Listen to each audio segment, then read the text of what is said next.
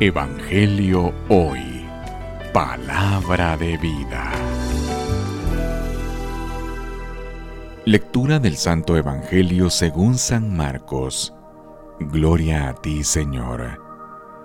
En aquel tiempo, al salir Jesús de la sinagoga, fue con Santiago y Juan a casa de Simón y Andrés. La suegra de Simón estaba en cama, con fiebre, y enseguida le avisaron a Jesús. Él se le acercó y tomándola de la mano la levantó.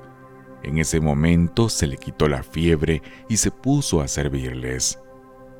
Al atardecer, cuando el sol se ponía, llevaron a todos los enfermos y poseídos del demonio, y todo el pueblo se apiñó junto a la puerta.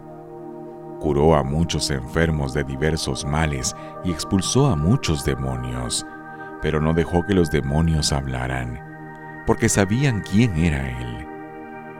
De madrugada, cuando todavía estaba muy oscuro, Jesús se levantó, salió y se fue a un lugar solitario donde se puso a orar. Simón y sus compañeros lo fueron a buscar y al encontrarlo le dijeron, Todos te andan buscando. Él les dijo, Vamos a los pueblos cercanos para predicar también allá el Evangelio pues para esto he venido. Y recorrió toda Galilea, predicando en las sinagogas y expulsando a los demonios. Palabra del Señor. Gloria a ti, Señor Jesús. Evangelio hoy. Palabra de vida.